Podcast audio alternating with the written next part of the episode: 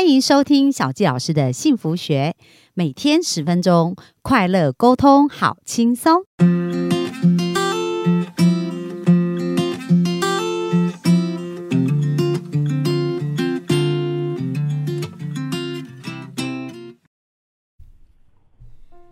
欢迎收听小纪老师的幸福学，很开心又在空中跟大家见面。那本周我们聊的是跟金钱的关系，这个是一个非常重要的议题哦。因为每天柴米油盐酱醋茶，睁开眼睛都是跟钱有关。那今天我们就想要来聊一聊，到底有钱人跟我们到底有什么不一样？怎么样？有钱人到底都在想什么？哦，所以我们要先学会有钱人的想法，才能成为有钱人哦。那我们就欢迎我们的广哥。各位幸福听众，大家好，我是广哥。好啊，那小焦老师很期待今天的主题，到底有钱人都在想什么呢？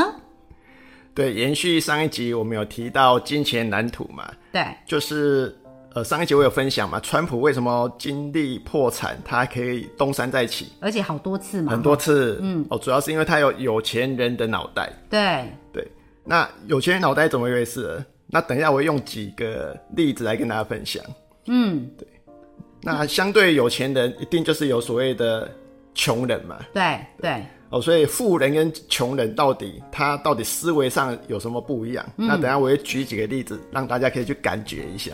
其实这真的也是蛮重要的哦，因为呃，我最近跟一个朋友聊天嘛，那我那个朋友就说，她就是姐姐啊，就长得非常漂亮，所以后。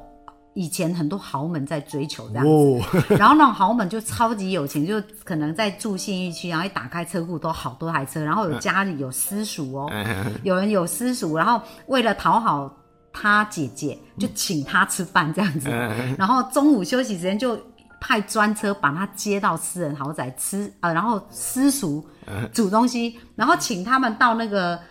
米其林餐厅，就是他姐姐的朋友闺蜜然后，一次请十几个人，每个人一一克是一万多块。哇！然后对他来讲，就是这一些事情，金钱，就他对钱就是只是觉得要满足他去得到幸福的一个工具，他就不会斤斤计较，是很不一样。所以他说，哇，他。第一次看到，原来真正很有钱的人，他们对于钱的那种感受跟思维，跟我们平常那斤斤计较要做很多事是完全不同的。对啊，没错啊。哦，刚刚提到有一点，有钱人他其实会花钱来得到幸福。哦，对，而且他就是不眨眼，对不对？因为那个对他们对他们来讲是零钱。呃，真的真的。那那除了这个以外，就是他们致富的的想法到底是有哪一些点让他们可以拥有这么多财富？呃，我就讲嘛，就是我们其实呃，人生中能不能得到一些成就、会成功，其实跟我们的习惯很有关系。嗯，那我们习惯来自哪里呢？又跟我们的思维很有关系。对，对，所以富人跟穷人呢，他们其实很多的思维上面会不一样，或他们的行为表现也会不一样。对，对我我举个例子就好了，就是呃，不知道大家有没有看过《有钱人和你想的不一样》这本书？有。我我也是读书会参加很多遍。对哦，那我会用书里面你提到的几个有钱人的脑袋的思维到底是什么，那跟大家来分享。嗯，那我觉得我觉得其中有一个很关键，很关键，就是这边有提到的其中一个财富档案叫做有钱人相信我创造我的人生，对，但是穷人却相信人生发生在我身上。哦，就一个比较消极，一个是积主动积极去创造。对，其实穷人为什么会变穷人？其实其实穷人常常扮演一个受害者，对受害者的角色。那受害者会有哪些特征呢？就觉得都是别人的错，然后觉得自己生不逢时啊，对没错。对，所以受害者的第一个特征就是常常会怪别人，抱怨，会责责怪，然后也会去抱怨身边发生的这些鸟事烂事，然后。他也会去找借口，对。对，他人生得不到他想要，他就找很多借口啊，这个不是我想要啊，那个根本不重要啊，嗯嗯，哦，所以他就是常会抱怨受害者的角色，对，但是我们都知道嘛，人生一定不可能一帆风顺嘛，一定每天都有一些鸟事发生嘛，但是有钱人他遇到同样的事情哦，他遇到同样的事情，他是用比较正面积极，嗯。比如说遇到一个困难，让他很难过的事情，他会想办法去克服、去解决。对，他不会去责怪别人，不会去抱怨、去合理化。他去他们的做法就是找到解决方案。对，就穷人就抱怨啊，遇到问题他就觉得都是别人的错，怎样怎样对。但是有钱人就想，哎，我要怎么解决这个问题，然后去找合适的解对，因为决方案。有些人相信人生掌握在在我自己手里，我能够创造我的人生。对，对，所以他知道他一定可以克服的。哦，所以这是一个很重要的不同思维。对，对，这就是思维根本上的不同嘛。嗯那那还有吗？哦，还有啊，如果你有读过这本书的话，它其实总共有十七种穷人跟富人的思维上的不同。对，对我再举另外一个例例子，大家可能就也会比较有感觉。这也是我生活中发生的例子。嗯哼，就是呃，其实啊，有钱人他们都会很专注于机会，但是穷人却专注于障碍。嗯，那我用我大概七八年前曾经发生过的一个实际案例好了。对，对哦，因为那时候我有在一直有在投资嘛，那那时候有一个投资案，那大家都知道投资没有那种百分之百赚钱的嘛，不可能百分之百赚钱的嘛。但这个投资案是这样，我们先假设一下好了，假设这个投资案有百分之五十的机会赚钱，百分之五十的机会赔钱有风险会赔钱。哦，假设它是这样子的话，那这案子是这样哦。那时候就是我们几个人去研究这个案子，然后那我们想要投资的人，我们会觉得这个案子不错，所以我们分享给更多我们身边的朋友的人，看大家能不能一起一起来投资哦，因为那个金额有点大。对，对，然后呃，我直接讲结论好了。就那时候我们大概大概有二十个人，大家一起来研究，但后来只有五个人有投。嗯，那五个人有投，那后来我们这五个人也是有赚到钱。嗯，那为什么我们会赚到钱？那那十五个人没赚到钱？我这边跟大家来分享。嗯，就有钱人跟穷人的思维不一样。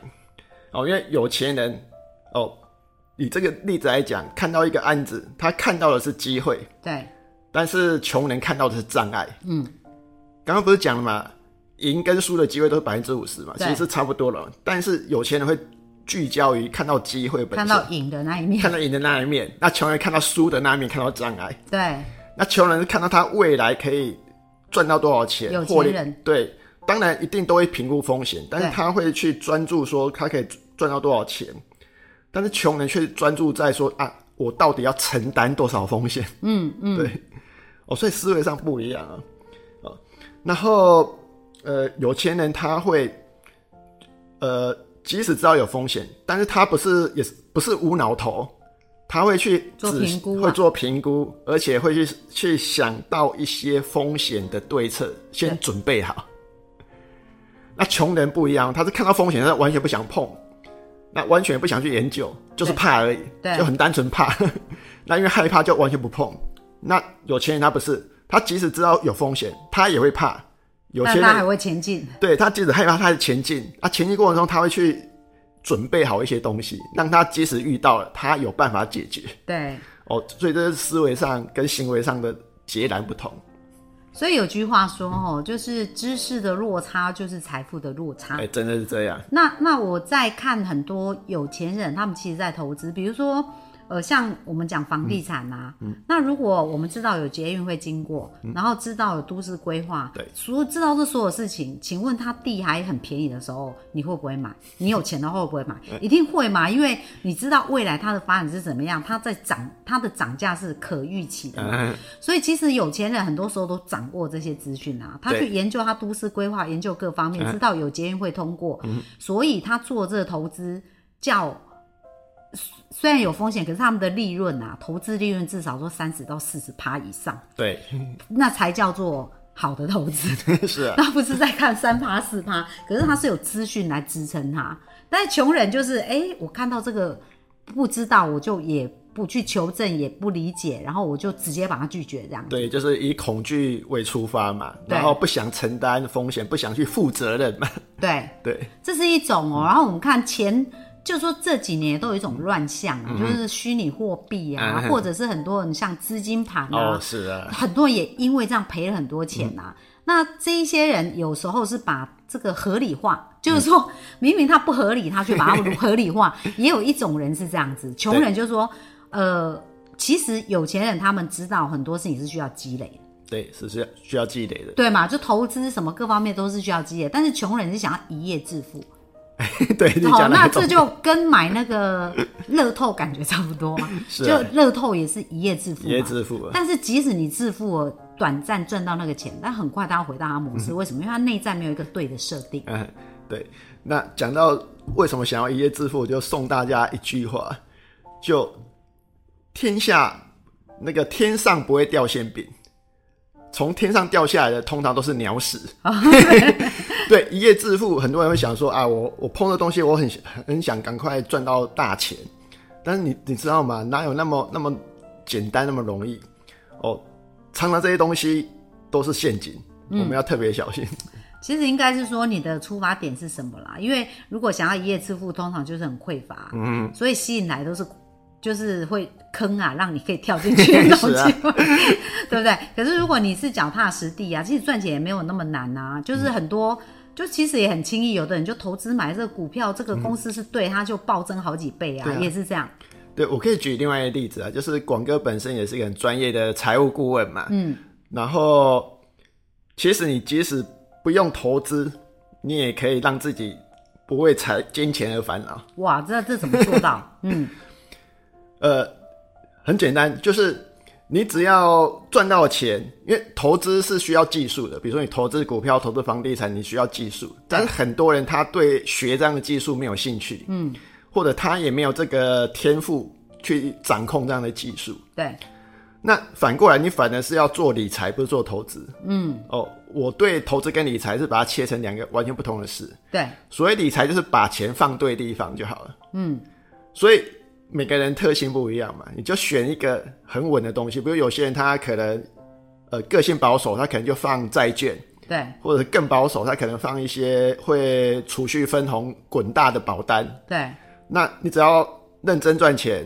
然后钱就丢到这种你也不用去理它的工具，然后十年二十年后这笔钱会滚出一大笔钱，你一样财富自由啊。哦，就复利滚存的概念，对，就复利滚存的概念呢、但也要先了解复利，对不对？对啊的巨大力量，他才会才会有这个动机啊。对，对，才会有这个动机嘛。所以这边又可以，呃，回过头来讲，有钱人的脑袋，就是刚刚讲到这种跟钱有关的这些知识或技巧，都是可以学习的嘛。对，哦，所以其实有一个有钱人，他有一个很大的特质，就是有钱人都会持续学习成长。嗯，但是穷人却认为他们已经知道所有东西。哦，很不一样，对不对？我不知道你们有没有遇到过，你身边可能有一些人，只要听到别人讲一些新的东西，或者分享一些好玩的东西，他都会说啊，这我知啦，啊，这我早就知道了，啊，这个没什么啦。对对，你可以去观察哦，通常这一类的人，他的一些生活状态或财务状态都没有那么好。嗯其实也蛮常听到有钱人就不嫌钱多，哎，就是说有任何的机会他也是很愿意尝试。但是那些没有钱的就说哦，我钱这样就好了，我这样就好了。对，就是我这样就好了啊，那个不重要啊。对对，是不是常常也有这样子？然后小孩子就模仿他们的一个思维跟想法，就继续传承下去了，这样子。对啊，没错啊。好，所以财商这件事也非常重要。那呃，明天呢？明天广哥要继续跟我们聊什么呢？